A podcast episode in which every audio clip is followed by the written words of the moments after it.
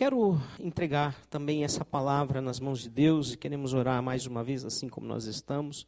Pai, nós te agradecemos pelo teu amor, pelo teu cuidado, te agradecemos porque tu tens sido um Deus tremendo nas nossas vidas. E queremos também essa noite pedir que o teu Espírito fale aos nossos corações. Tu conheces as nossas necessidades, tu conheces as nossas lutas, os nossos pecados e que o teu Espírito fale livremente, conforme lhe agrada, conforme lhe apraz. Em nome de Jesus. Amém, Senhor. Temos então hoje a oportunidade de finalizar mais uma série é, sobre o livro Instrumentos nas Mãos do Redentor, de Paul David Tripp. E hoje nós vamos estar falando sobre o capítulo 6. Quem é que tem assim conseguido fazer as leituras? Por favor, se quiser levantar a mão, levante a mão. Ok. Alguém quer falar rapidamente aí do seu lugar? Tem sido bom, tem sido proveitoso? Vale a pena ler o livro? Porque esse livro, nossa, ele é muito, ele tem falado muito ao meu coração, assim, Deus tem usado muito ele para para falar comigo. E é e tem sido maravilhoso assim para mim. Tem sido muito bom mesmo. Indico, eu falo leiam, porque é muito bom, um material muito precioso. Obrigado. Alguém mais quer falar? Dalva? A leitura dele é uma leitura muito simples, eu achei simples, no jeito que ele escreve, e tem muitos exemplos de vidas, de pessoas. Eu gosto desse tipo de leitura. Então, tem falado muito ao meu coração. Agora eu estou no capítulo do 8, né? Cara, muito, muito bom. Uh, e aí eu gosto de sublinhar livros. Aí eu falei até para o Adilson, eu gosto de sublinhar as leituras. Eu disse, esse ali parece que tem que sublinhar do início ao fim, né? Tudo que o cara escreve é excepcional e realmente movido por isso, puro Deus, sabe? É puro Deus aquele livro. Então, realmente encorajo vocês. É 25 reais, gente. O problema não é o preço, né? O problema é a preguiça, né? A preguiça que deixa a gente pá, né? Até porque muita gente adquiriu o livro, né? Mas, gente, realmente vale a pena. Nós temos, é uma luta. Isso é normal, não é que você é preguiçoso. Nós, seres humanos, humanos somos preguiçosos para aquilo que realmente interessa. Né? Então, assim, quero chamar a atenção. Eu também tenho que, às vezes, fazer um esforço né, de ler o livro. Às vezes, pá, está na hora, eu tenho que ler, porque não leio só este. Nós temos vários livros em andamento, em estudo, né, que precisam ser lidos e é realmente enriquecedor. Né? Você vai entender as mensagens da série se não ler o livro, mas se você ouvir as mensagens da série e principalmente se ler o livro, vai ter muito mais proveito para a sua vida. Então, gente, seguindo o maravilhoso conselheiro foi o capítulo dessa semana. E eu quero encorajar você, se você não leu, não tem problema. Agora nós vamos ter um intervalo de novo de mais ou menos um mês, um mês e pouquinho, até a gente chegar na próxima série, que vai incluir o capítulo 7, 8 e 9. Né? Então você pode fazer as leituras atrasadas, etc. e tal, né? e ganhar tempo com isso. E depois, lá naquelas semanas que a gente for pregar, então usar esses dias para falar dos capítulos que nós vamos estudar nas mensagens. Né? Uh, como eu disse, não é uma obrigação. Nós estamos motivando você para que o ganho seja seu, né? seja da sua vida. Seguindo o maravilhoso conselheiro. Esse é o nosso tema e Jesus é esse maravilhoso conselheiro. O livro, ele trabalha com as nossas vidas sim, mas ele quer nos orientar e quer nos chamar a atenção para o ministério, para o sacerdócio real de cada cristão. De que todos nós temos algo a oferecer para as pessoas à nossa volta. De que todos nós podemos ser sensíveis a ver as necessidades das pessoas em relação à grande sede de Deus. E aí, uma vez trabalhando isso nas nossas vidas, nós podemos também abençoar, seja com palavras, seja com orações, seja com ações práticas e assim por diante. E então, queremos seguir olhando para esse tema de hoje, que fala dessa questão de sermos instrumentos, de seguirmos o nosso conselheiro maior, maravilhoso conselheiro que é Jesus. Bom, nós cremos no sacerdócio real de todos os cristãos. A Igreja Aliança Bíblica crê nisso, tem como uh, visão uh, essa, uh, esse chamado, que inclusive se encontra em 1 Pedro capítulo 2, versículo 9, que diz, vocês, porém, são geração eleita, sacerdócio real, nação santa, povo exclusivo de Deus para anunciar as grandezas daquele que os chamou das trevas para a sua maravilhosa luz. Né? lembrando que esse texto foi um texto citado no Antigo Testamento para Israel. E o que Israel era para fazer? Era justamente isso: ser um povo escolhido para abençoar as outras nações. Infelizmente isso não aconteceu. Deus sabia, tinha um controle de todas as coisas, mas era necessário que isso acontecesse para que chegasse o tempo da igreja, o tempo de hoje, o nosso tempo, para que nós fôssemos como enxerto no povo de Israel, aqueles que iriam, em nome de Jesus Cristo, sendo o corpo de Cristo que nós vamos ver hoje, ser aqueles que continuariam essa tarefa. Agora sim, recebida né, também por povos que não eram judeus, onde Deus estende. Mas eu creio que todos nós já experimentamos fracassos de alguma maneira né, em ajudar alguém. E porque nós não conseguimos alcançar o alvo, que é o coração, nós muitas vezes nos frustramos nisso. Às vezes a gente investe na vida de alguém com um propósito real de ajudar essa pessoa. E o que acontece é que a gente não alcança o coração. Porque uma das coisas que nós já lemos no, no livro, e que, de novo, o livro não é a Bíblia para nós, mas ele aplica a Bíblia. Né? E nós vamos ver que o alvo que a palavra de Deus nos diz é o coração do ser humano onde acontecem as transformações reais. E talvez o nosso próprio coração ainda não tenha sido atingido. E aí mesmo é que nós não vamos ajudar. Se eu não tenho sido transformado pelo poder restaurador do nosso grande redentor, eu não tenho o que oferecer. Eu primeiro preciso ser transformado. Né? Então, se nós quisermos ser instrumentos de transformação, de curações, nós precisamos seguir o exemplo é, do, de Cristo a partir de uma experiência né, pessoal e ter o nosso ser interior, o nosso coração também transformado. A transformação do coração tem que ser, em primeiro lugar, é, comigo, no meu coração. O primeiro coração a ser atingido é o meu. 1 Timóteo 4,16 diz assim: atente bem para a sua própria vida e para a doutrina, a doutrina bíblica né, de Cristo, perseverando nestes deveres, pois, fazendo isso, você salvará tanto a si mesmo quanto aos que ouvem. Então, Paulo está dizendo para Timóteo: não adianta apenas ensinar.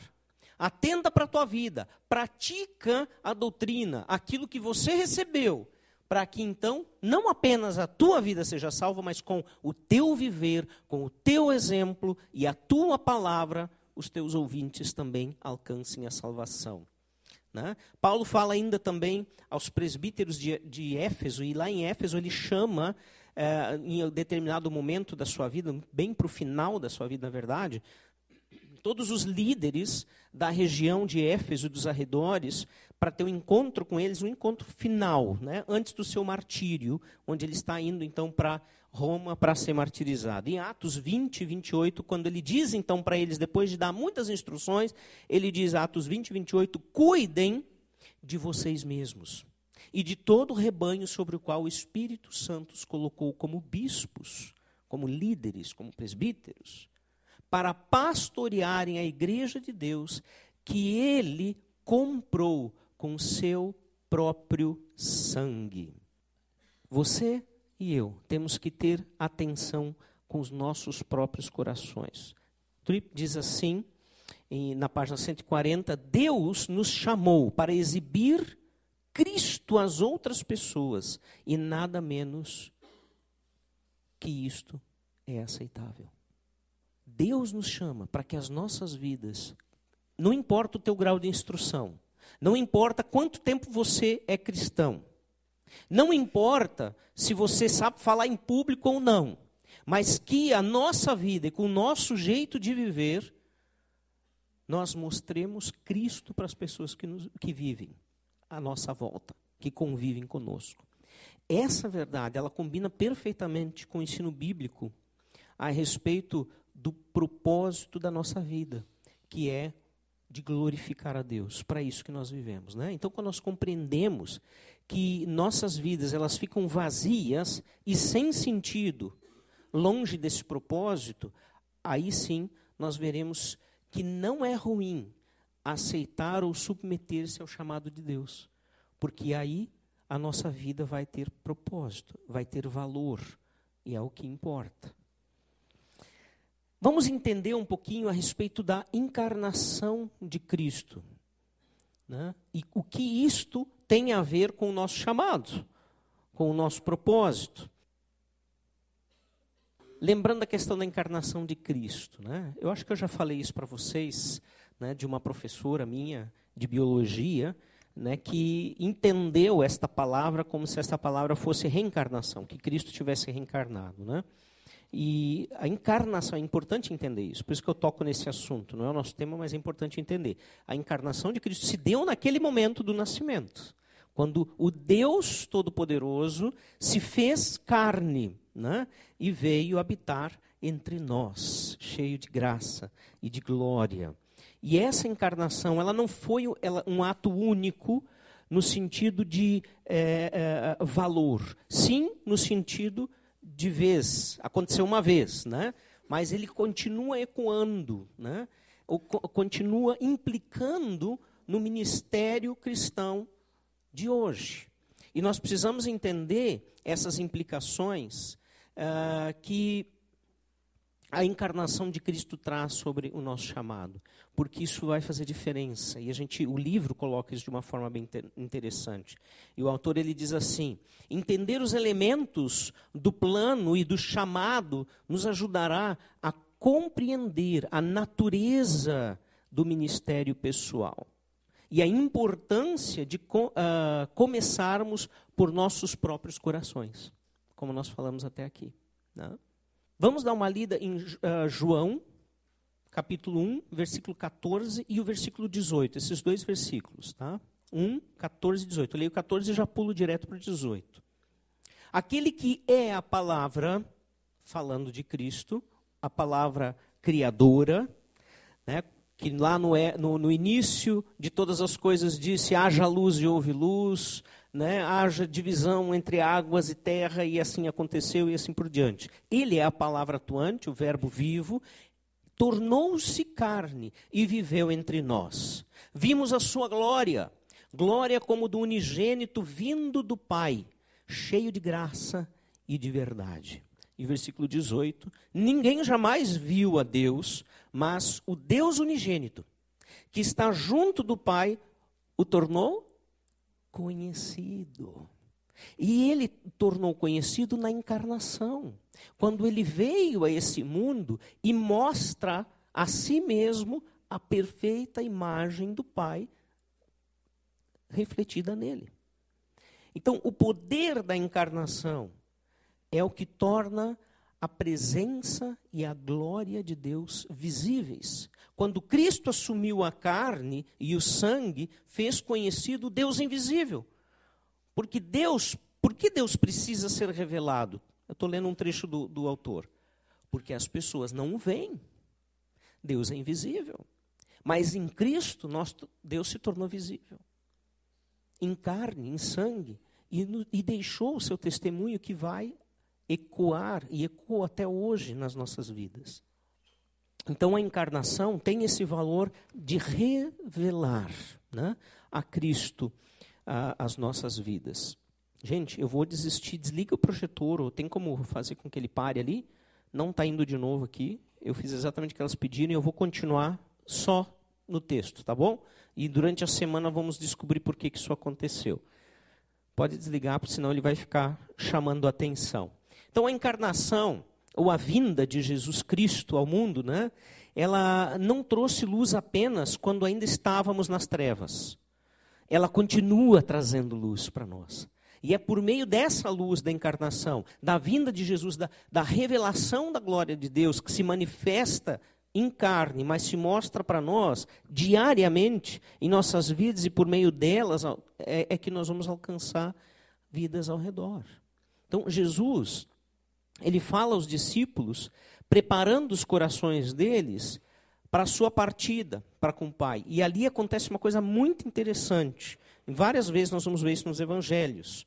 E uma das coisas que nós vamos ver é quando Tomé né, pergunta qual era o caminho que eles deveriam seguir. Jesus está falando: olha, eu vou preparar lugar, etc e tal, eu não vou estar sempre com vocês. E Tomás, tá, mas Jesus, para onde nós vamos? Como é que nós vamos saber o caminho? Né? E, e, isso é lá em João 14, e aí nós vamos ver o, o versículo que a gente tão, conhece tão bem, que é o quê? Então Jesus respondendo, disse: Eu sou o caminho, a verdade e a vida. Ninguém vai ao Pai senão por mim. E essa história toda deixa o Felipe, o outro discípulo, mais confuso ainda. Tá, tá, mas espera aí. Ok, então, se o Senhor é o caminho, mas então nos mostra o Pai, para que a gente saiba que ao chegar lá, Ele é o Pai. Né? E a gente não tenha dúvida. E aí nós vamos ver uma resposta tremenda, a partir do versículo 7 até o 9, quando Jesus diz assim: Se vocês realmente me conhecessem, conheceriam também o meu Pai. Já agora vocês o conhecem e o têm visto. Disse Filipe, Senhor, mostra-nos o Pai, e isso nos basta. Apenas queremos ver com os nossos olhos. Aí Jesus responde: Você não me conhece, Filipe? Mesmo depois de eu ter estado com vocês durante tanto tempo, quem me vê, vê o Pai. Como você pode dizer, mostra-nos o Pai? Jesus está dizendo, respondendo em nome do Pai para Filipe, dizendo: Eu sou o Pai. Eu sou a perfeita imagem, figura do Pai. Você não precisa que eu mostre o Pai. Basta olhar para mim. É isso que é isso que precisa acontecer. Então, é, a nossa cegueira espiritual, e essa imagem é. Ah, desculpa, esqueci que não tem imagem. A imagem que eu estou vendo, esquece a imagem. Mas eu, eu botei a imagem, eu falei, né, vou deixar vocês curiosos, de Jesus curando o cego né, no filme. Né? É, e, e, e, a nossa cegueira espiritual, ela é tocada por Jesus como naquele exemplo do cego. Ela é tocada e ela sai de nós. E a partir de então, em Cristo, podemos ver o Pai. Ele é a perfeita imagem do Deus invisível. Conforme Paulo também nos ensinou, em Colossenses 1,15, ele diz: Ele é a imagem do Deus invisível, o primogênito da criação. Sem a vinda de Jesus, queridos, não teríamos a menor possibilidade de conhecer a Deus e de realmente ter intimidade com Deus, de conhecê-lo de verdade. Jesus é essa manifestação. Mesmo que nós tivéssemos a palavra de Deus, se Jesus não tivesse revelado o Pai, seria muito complicado. Nós continuaríamos como Felipe dizendo: Mostra-nos o Pai. Como é que é o Pai? De que jeito ele é? Não fisicamente, porque Deus é espírito, mas como ele se manifesta, qual o seu caráter, como ele é. O resultado final disso na página 141, o autor diz: o problema não é que Deus não está aqui ou que ele esteja inativo. O problema é que nós não o vemos. Nossa perspectiva da vida é muitas vezes e tragicamente ímpia. Pod, uh, perdemos a única coisa que vale a pena ser vista, que é a glória do Deus sempre presente. Deus está sempre aqui. Né? O seu Jorge falou há pouco, né? Ô, Dalva, mas ele está aqui, Dalva, né? Aí, Dalva, né? Imitando o que João fazia com Jesus, o discípulo amado, reclinar a cabeça né, no peito de Jesus. E, ah, mas a gente não pode sentir. O seu Jorge disse, mas ele está aqui. E sabe, é, não estou corrigindo ninguém, mas tem uma coisa, Dalva, que nós podemos sentir.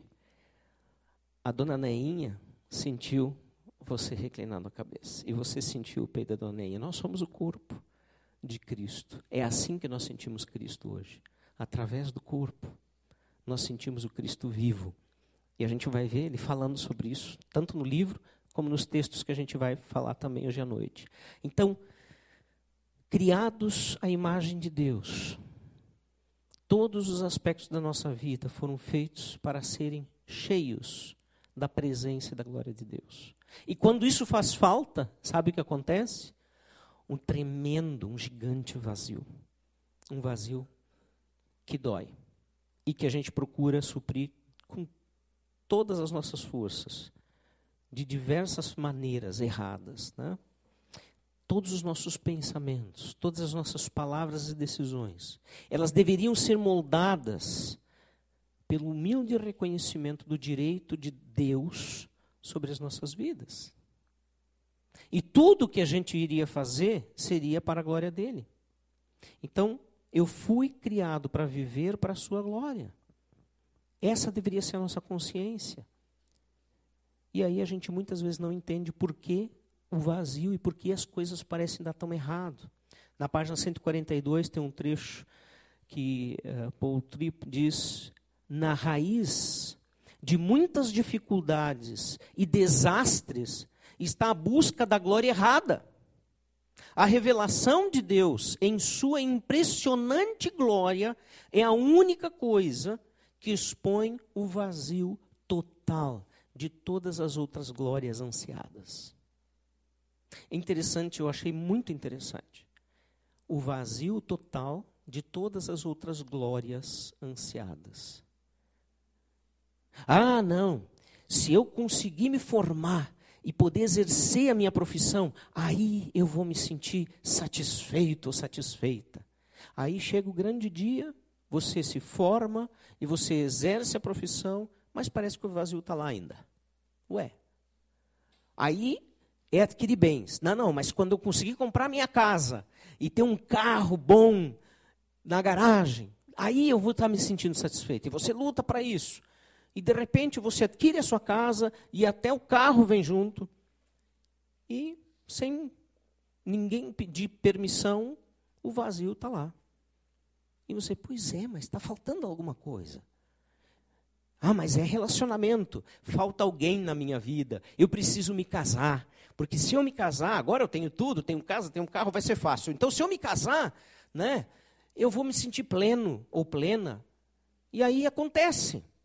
E de repente você acorda um dia e pensa, mas está faltando alguma coisa na minha vida. É isso que esta frase está dizendo. Que quando a glória de Deus não é o suficiente para nós, todas as outras glórias são vazias. E quando a glória é o suficiente, ela revela, ela mostra o quanto as outras coisas não podem nos suprir. Na raiz de muitas dificuldades e desastres está a busca da glória errada. Cuidado é o que nós precisamos ter para não cair neste grande problema. Graça e verdade. Diz o texto de, primeira, eh, de João, capítulo 1, de que ele, o Verbo, estava cheio de graça e verdade. Vimos a glória, a sua glória, glória como do unigênito do Pai, cheio de graça e de verdade. Capítulo 1, versículo 14, segunda parte. Nossa grande missão, queridos, deve estar baseada nele, unicamente nele. Na revelação de toda a graça e verdade que a sua encarnação nos trouxe quando ele veio a esse mundo. A graça, ela precisa ser o tema central que nós ensinamos através da nossa vida, nos discipulados, através da nossa fala, quando nós falamos com os nossos filhos, enfim, através simplesmente da nossa presença, quando estamos no trabalho ou junto com os parentes e familiares. Sem ela, nós não estaremos revelando a glória do Pai. A graça que o Filho nos revela e nos oferece é esta maravilhosa verdade que vai fazer a diferença na vida das pessoas. Tremendamente, grandemente.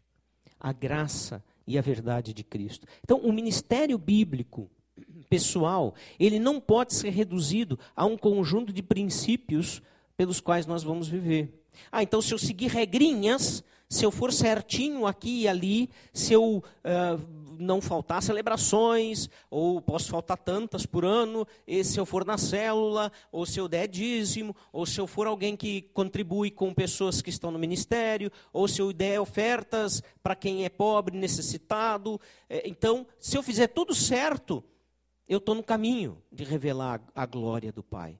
Não é assim. Estas coisas são importantes, mas elas são consequência. Elas são consequência de uma vida. O foco principal está na pessoa do Redentor. Eu tenho que me relacionar com Cristo para que essa relação transforme permeie toda a minha vida e então alcance as outras pessoas. O que, que somos nós? Eu não vou ficar citando as imagens aqui para vocês, mas eu lamento de não poder vê-las, né? de vocês não poderem vê-las. Nós somos apenas aqueles instrumentos, aquelas ferramentas que apareceram antes lá na bancada, na parede, né?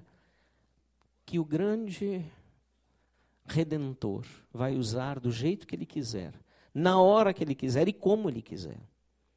Nós não vamos fazer a obra, é ele que faz. Nós temos que estar apenas, apenas disponíveis para que ele faça essa obra. Né? Ok, é importante lembrar que nesse mundo nós não vamos conseguir andar como o Senhor quer de uma maneira natural. Ah, vai ser fácil, então eu só preciso é, seguir estas, esses princípios, eu só preciso me relacionar com Cristo e tudo vai ser tão fácil e vai acontecer sem problema nenhum. Uh, Tripp diz: ele nos chama para um estilo de vida que é oposto ao lugar que nossos instintos pecaminosos nos levam. Veja, não é um lugar físico, não é uma cidade, não é um estado, não é um país, mas é o lugar que os nossos instintos pecaminosos nos levam. Ele continua dizendo: quem de maneira natural escolheria viver para algo que não pode ser visto, fazer o bem para alguém que o maltratou e acreditar que existe mais bênção em dar do que receber? Isso é loucura, mas é isso que Jesus ensina. O fato dessas coisas parecerem radicais e até paradoxais, paradoxo é ah, essa coisa que parece que está dizendo uma coisa contrária do que quer dizer, é contraditório, um paradoxo. Apesar de serem radicais e paradoxais, ela demonstra quão afastados nós estamos da verdade. Porque a verdade de Deus, ela só é assustadora e paradoxal para nós, porque nós estamos longe dela, senão ela seria familiar. O ministério pessoal, ele continua, deve oferecer às pessoas a verdade que destrói sua antiga maneira de pensar a respeito de si mesmas dos relacionamentos, das circunstâncias, do sofrimento e de Deus. Porque quando nós não conseguimos viver de acordo com a graça de Deus e remar contra a maré, nós jamais vamos entender, por exemplo, como uma história de Jó pode estar na Bíblia e ser uma coisa boa. Deus fazendo um, tipo um joguinho com Satanás. Vamos lá, quer ver? Quer ver que o meu servo Jó é fiel? Tu já viu ele? E aí Satanás diz, ah, claro, né? Me dá tudo que tu dá para ele que eu vou ser fiel para ti também. Até eu vou ser fiel. Não, não, Satanás. Jó é um homem bom, íntegro de coração. Não importam as circunstâncias na vida dele. Ele é assim porque me ama. Não é não. Tira tudo que ele tem para ver. Ah, tu acha? Então faz o seguinte: mexe em tudo, só não tira a vida dele. Foi isso que Deus disse para Satanás. Que Deus é esse? Você só vai entender essa história quando você perceber que a nossa vida serve para a glória de Deus, não para a nossa própria. E aí nós vamos entender que Jó chega no final e fica extasiado e diz: Bah, eu sabia quem tu era por ouvir falar, mas agora eu posso até te ver com a experiência que eu tive. Meus olhos te veem. Porque Jó serviu para glorificar a Deus.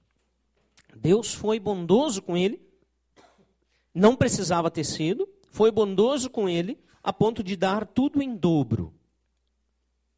Filhos, posses e tudo mais. Né? Mas os filhos que morreram, esses continuaram mortos. Ele não recebeu de volta. Ainda assim, Deus é bom. o tempo todo, Deus é bom. Ainda assim. E Jó teve uma experiência tremenda na vida dele, que fez ele conhecer. Então, quando nós vamos experimentar este poder transformador de Deus, a partir da sua glória, da sua graça, aí nós vamos poder entender que ela vai transformar a minha própria vida, a minha compreensão de mim mesmo, que não eu que eu não sou o centro do universo. Salmo 103, 14 diz isso. Você não é o centro do universo. Salmo 103, 14.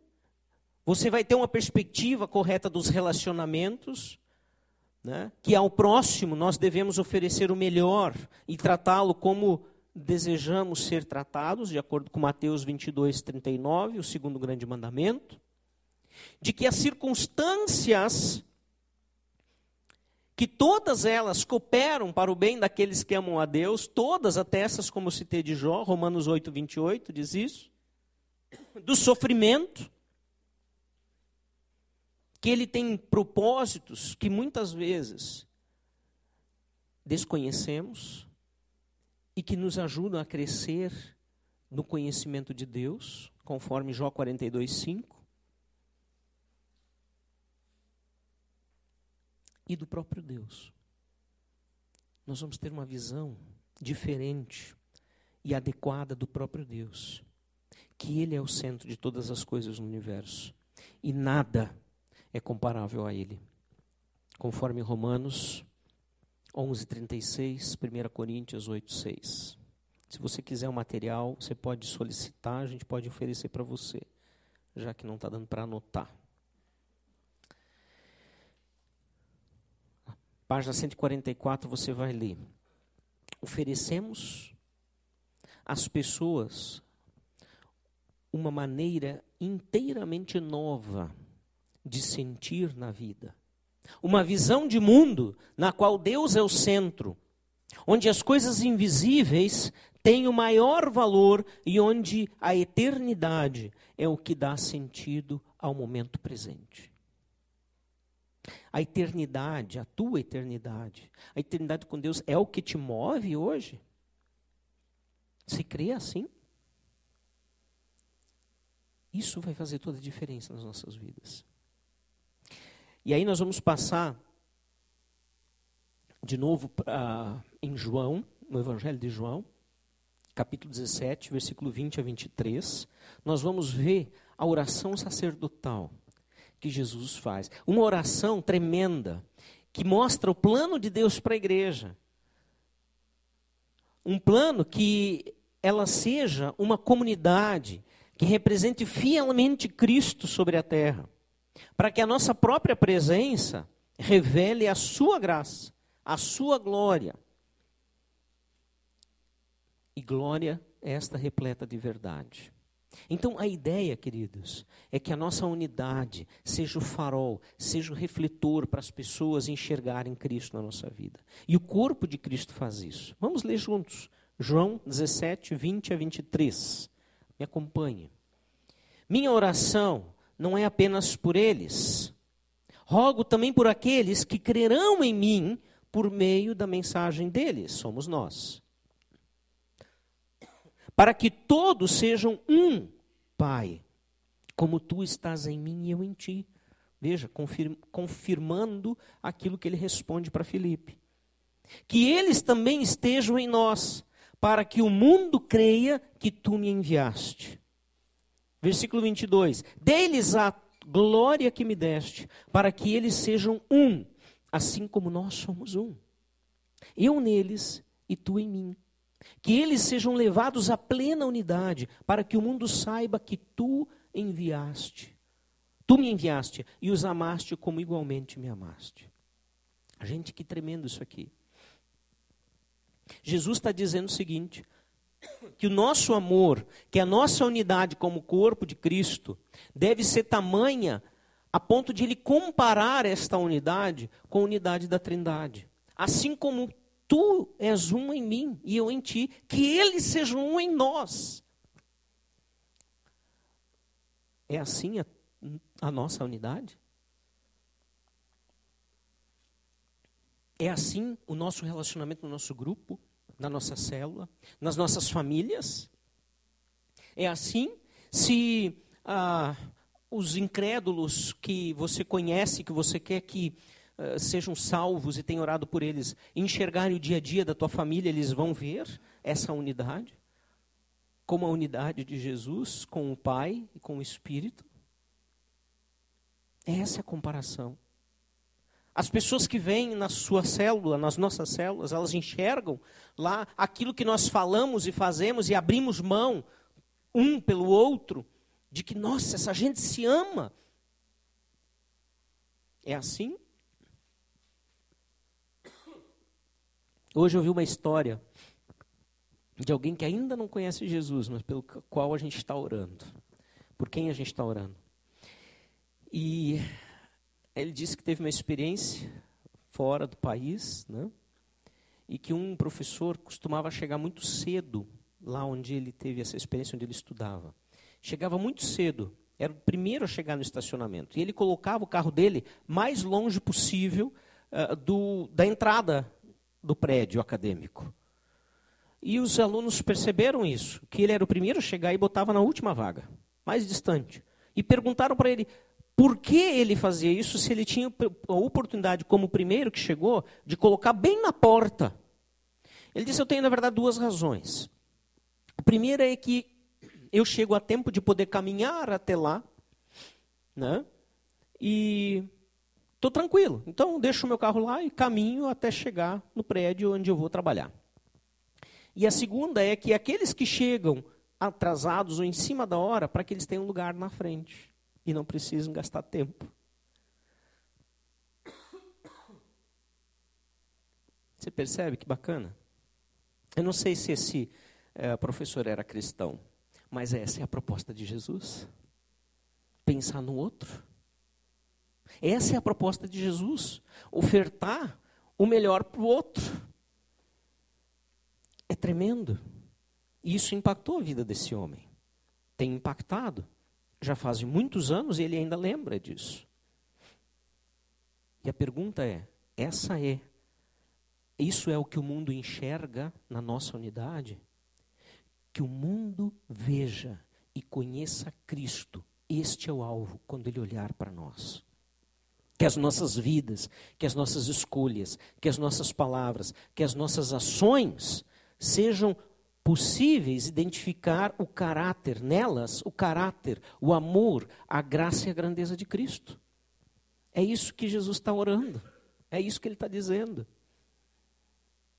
E aí, o, o, autor, mais uma vez, usa um exemplo muito interessante, que eu gostei muito. Ele diz que Jesus reúne, numa mesma sala, dois opostos tão grandes entre si, tremendos. Um deles é Mateus. Quem foi Mateus? Ele era o quê? Um cobrador de impostos, um publicano. Né? Ele era considerado um traidor da nação, trabalhava por inimigo, cobrava, e geralmente os cobradores de impostos eles tinham o, o, o, direito de cobrar mais.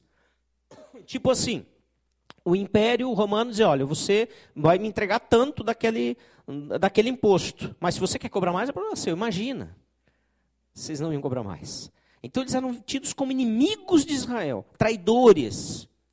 E também estava nessa mesma sala Simão, o Zelote.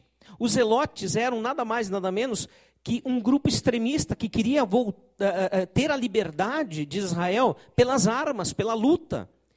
E o próprio autor ele compara esse grupo e outros eu fui pesquisar e outros autores também comparam esse grupo a algo semelhante aos terroristas de hoje, os extremistas de hoje, os radicais, que querem, através de suas crenças, mudar o mundo, e crenças muitas vezes erradas.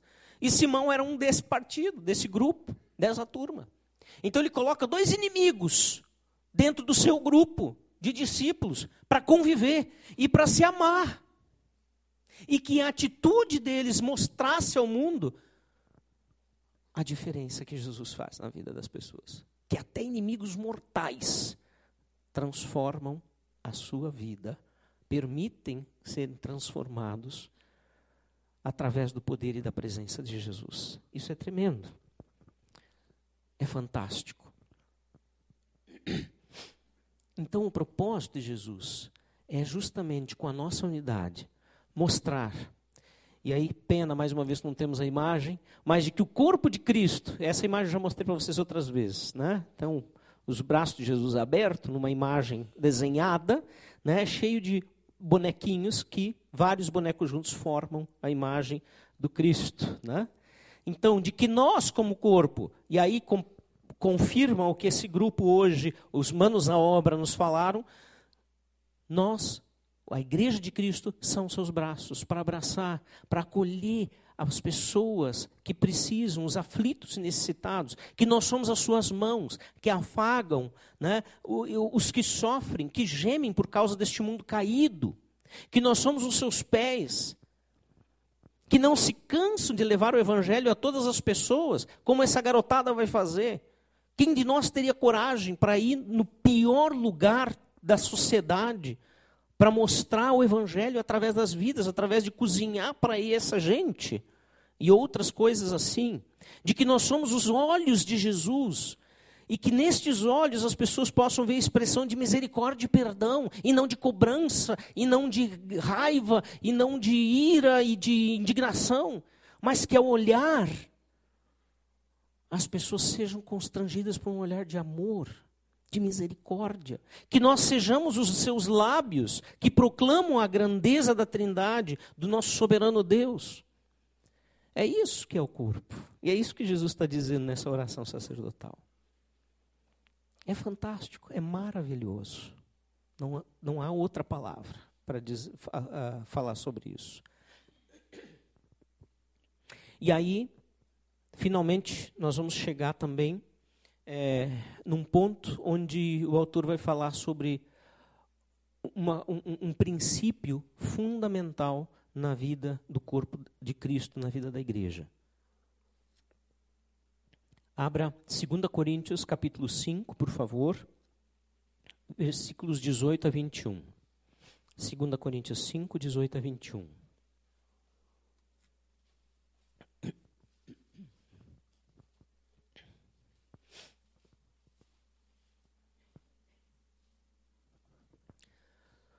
Tudo isso provém de Deus, que nos reconciliou consigo mesmo, por meio de Cristo, e nos deu o ministério da reconciliação. Ou seja, que Deus em Cristo está reconciliando consigo o mundo, não lançando em conta os pecados dos homens, e nos confiou a mensagem da reconciliação. Portanto, somos embaixadores de Cristo como se Deus estivesse fazendo o seu apelo por nosso intermédio. Por amor a Cristo, lhes suplicamos: reconciliem-se com Deus.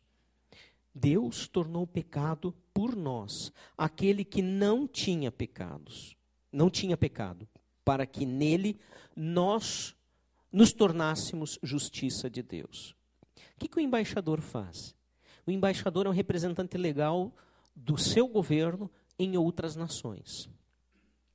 Então, o que, que Paulo está dizendo?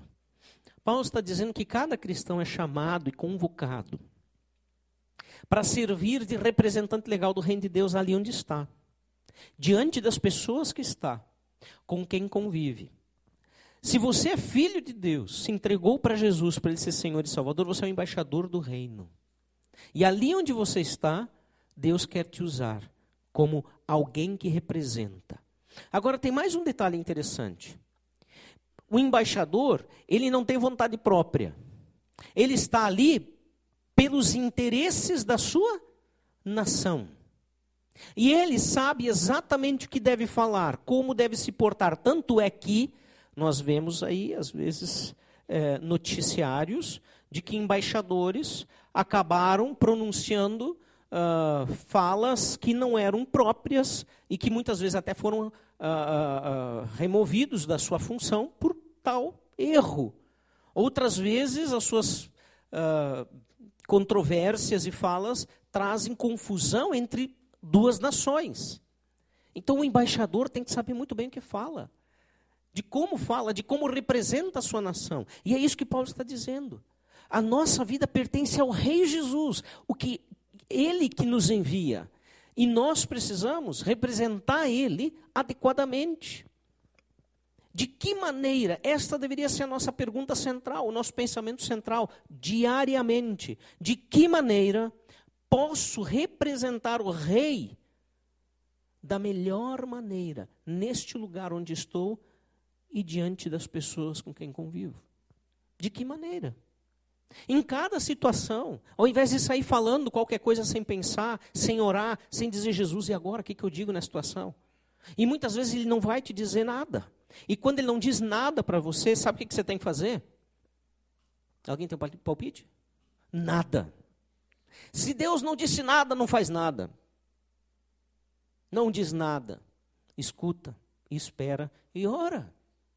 E se você tem convicção de que Deus está te dando direção, convicção pela própria palavra, que Ele vai lembrar, o Espírito Santo que nos lembra todas as coisas que Jesus ensinou, então Ele vai te dar coragem para falar. E sabe, tem mais uma coisa a respeito do embaixador. O embaixador, ele é de tempo integral. Aonde ele estiver, ele vai estar representando a sua nação. Não tem folga, porque mesmo na folga, o que ele falar vai comprometer a sua nação. Nós somos embaixadores de tempo integral. Não importa se você é um pastor aqui, que é pago para trabalhar aqui ou não. Mas você é o embaixador de tempo integral onde você está. E aí, a sua vida, ela está representando o rei do reino de Deus adequadamente? É isso que eu preciso me perguntar diariamente. Isso não é uma ideia minha é da palavra, é do apóstolo Paulo que deixa isso muito claro, para que nós estejamos fazendo aquilo que ele quer e não o que nós queremos, não o que eu quero. E aí nós entramos no nosso grande problema. É, o autor fala que ele chama de nós queremos ser não embaixadores, na verdade nós queremos ser o quê? Mini reis, mini reizinhos. O que nossos corações maldosos realmente anseiam é sermos mini-reis. Eu mando, eu digo como vai ser, eu falo quando vai ser, de que jeito. Então, escolher as pessoas com quem nós queremos estar é muito melhor do que sermos tocados pelo Espírito de Deus e dizer, ó, oh, aquela pessoa precisa de ti. Ah, mas aquela, Jesus, é muito chata. Sabe, aconteceu com Ananias.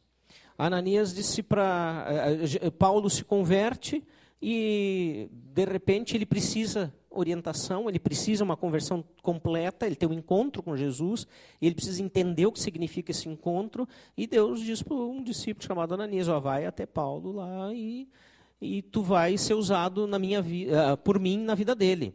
E Ananias diz, está louco, Senhor, que história é essa? Como é que eu vou até Paulo? Paulo persegue a igreja. Ah, Paulo não, na época era o Saulo ainda. Saulo persegue a igreja. Como assim que eu vou até lá? Ele vai me matar, vai me prender. Hum, vai, porque eu tenho um propósito com a, com a vida dele. E ele diz, mas Deus. E aí Deus diz, vai, porque ele é precioso para mim. E eu vou fazer grande coisa através da vida dele. Simplesmente vai. Gente, a Bíblia não diz, mas esse homem deve ter ido tremendo de medo. A Bíblia diz que ele obedeceu, que ele foi. Ele foi. Porque Deus tem um propósito. O que, que, é, Senhor, que tu queres que eu faça? O que, que é, Senhor, que tu tens para mim hoje, na vida daquela pessoa que eu não suporto? E daquela pessoa que me ligou que faz tanto tempo que eu não queria, não queria mais ver, já faz tanto tempo que eu não vejo, e agora ela me ligou e quer ter um encontro comigo. Meu Deus, o que, que eu quero fazer? Me livra dessa, Senhor.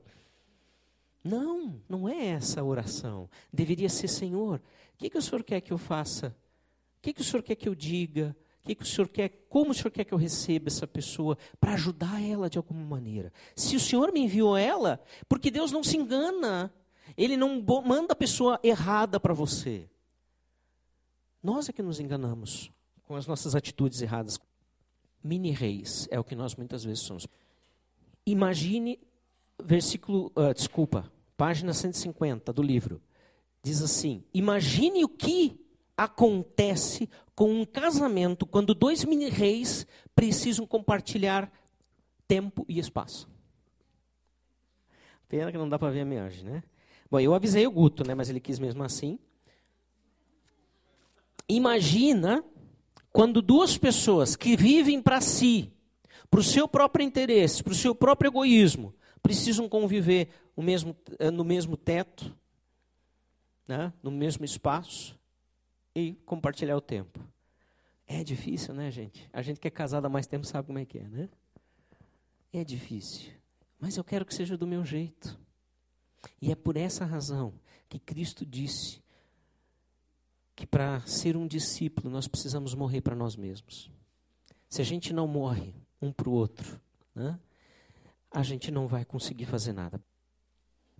Queridos, para isso que Deus nos chama. A gente se pergunta: por que de novo eu? Por que logo aquela pessoa para eu investir? Ah, por que, que o universo está contra mim? Não, Deus tem um propósito. E Ele sabe muito bem o que, que Ele está fazendo. Por quê?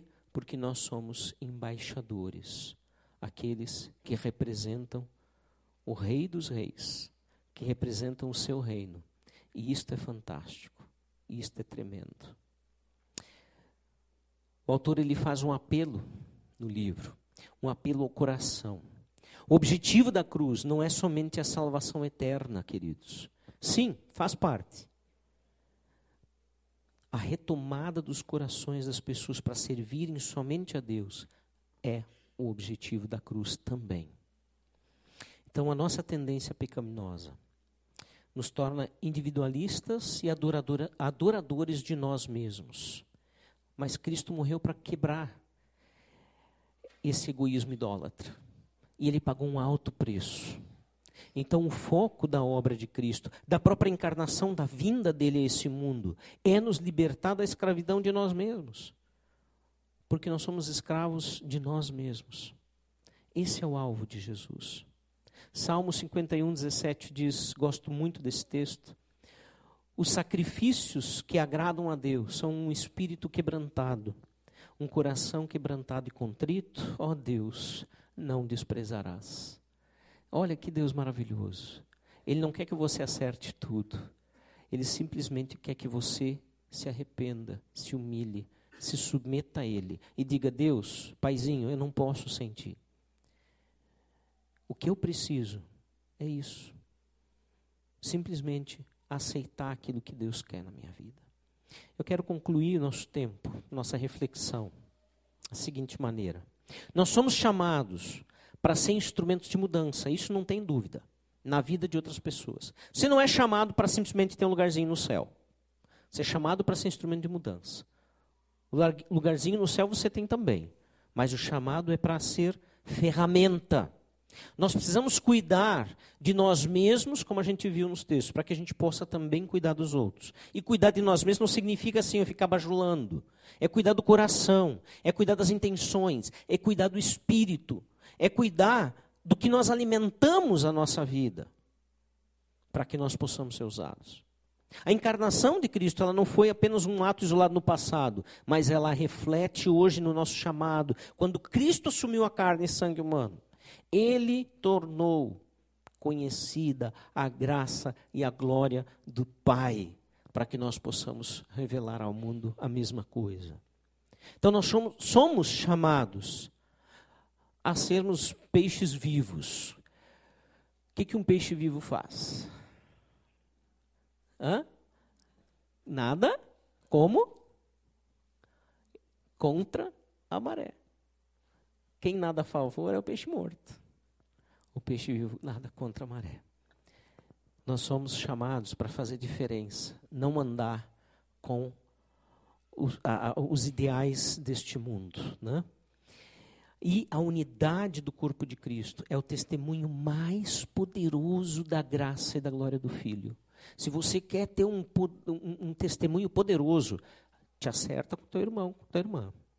Se você quer fazer diferença na vida dos outros, não adianta fazer parte da célula, ah, de ministérios na igreja, de ministérios fora da igreja, com outras coisas, se você não sabe se acertar com seu irmão ou sua irmã. Você precisa se acertar. Imagina, gente, se a gente dissesse assim, pessoal, as células agora vão funcionar da seguinte maneira. Ah, quem tiver algum problema com a célula, não gostou de alguém, pode vir falar com a liderança que a gente troca de célula. Sonho, né? Pá, Giovanni, era tudo que eu queria, como é que tu sabia disso? Né? É por isso que não dá para permitir que a igreja escolha a célula, porque senão um troço vai virar uma. Nossa, um, um balaio de gato que não dá para aguentar. Não dá. Precisamos lutar contra o nosso ego. Esse é o nosso grande problema. Nós desejamos ser donos da nossa vida. Nós precisamos entregar o nosso ego. Morrer, morrer. Permitir que ele seja crucificado na cruz de Jesus. Isso vai fazer toda a diferença. As aplicações, já enviei para as células. Tenho seis comigo aqui. Primeiro, as minhas queridas moças dos grupos vão receber, depois, se sobrar, os outros. As, as minhas mocinhas, né, que precisam que se reúnem amanhã. E o desafio é: você valoriza a comunhão e a unidade do corpo de Cristo? Conte-nos como. Faça isso na célula. Se você ainda não está em célula porque você não quer, porque tem como estar, é, fale em casa com o pessoal. Né? Como que eu posso valorizar a comunhão do corpo da unidade? Como tu faz isso? As pessoas enxergam um embaixador do reino de Deus quando olham para você? Ah, esse cara aí é diferente. E essa guria aí, essa é crente mesmo, viu? Essa aí não é de brincadeira, não. Isso não é qualquer um que leva. Como é que é? Enxerga assim ou enxerga. Isso aí é só fim de semana. Só no fim de semana. Isso aí não. Né? Isso aí não é crente coisa nenhuma. Até que ponto você está disposto a ser instrumento de transformação na vida das pessoas? Porque isso é outra questão, né? Deus não obriga. Ele diz para Isaías, e agora eu vou pregar tudo de novo. Isaías capítulo 6. Não, calma. A quem enviarei? Quem há de ir por nós? E Isaías, depois daquela experiência maravilhosa, já transformado pelo poder do Cordeiro, diz: Eis-me aqui, envia-me a mim. Estou louco para ir, quero te servir. Vamos orar. Pai querido, muito obrigado, porque a tua palavra ela é inerrante, e é poderosa, verdadeira e eficaz. E essa palavra tem me constrangido a olhar para o Senhor, aquilo que o Senhor quer, e fazer com que eu realmente entregue o meu ego, para que o Senhor possa viver em mim. Esse é o meu desejo na vida dos meus irmãos. Esse é o meu desejo para minha família. É o desejo que eu tenho para ver o teu poder se aperfeiçoando na nossa fraqueza. E ver que, apesar das nossas falhas, o Senhor nos usa para pessoas serem salvas e se tornarem também instrumentos em tuas mãos. E assim vermos o teu reino crescer. Mais e mais. Mais e mais. Obrigado, Jesus, pela obra que tu tens feito nessa cidade, através dos nossos irmãos na fé, de outras igrejas, através do nosso corpo local. Obrigado porque o Senhor tem um propósito que o Senhor não abre mão do teu corpo, do corpo de Cristo, de usá-lo e fazê-lo viver de acordo com a tua vontade. E Pai, queremos dizer que nós estamos dispostos e dizer como Isaías, mesmo naquela missão maluca que ele recebeu, eis-me aqui, envia-me a mim. Queremos estar dispostos a te servir, a te honrar. Usa-nos, Senhor. Cantamos tantas vezes. Usa-me. Que este seja também o nosso compromisso de coração com o Senhor. Em nome de Jesus. Amém, Senhor.